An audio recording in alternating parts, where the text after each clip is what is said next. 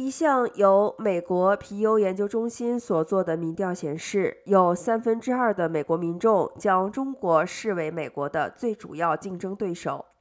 百分之八十二的美国民众对中国持负面看法。中国的实力与影响力也被视为是美国日益增长的威胁。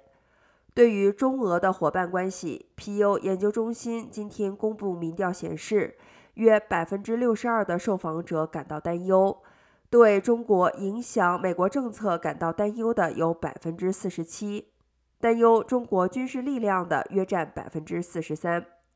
百分之六十六受访美国民众认为近年来中国在世界舞台上的影响力逐渐扩大，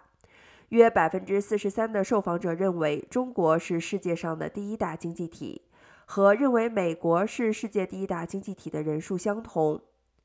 消息称，这项调查于今年三月访调了三千五百八十一名美国成年人完成。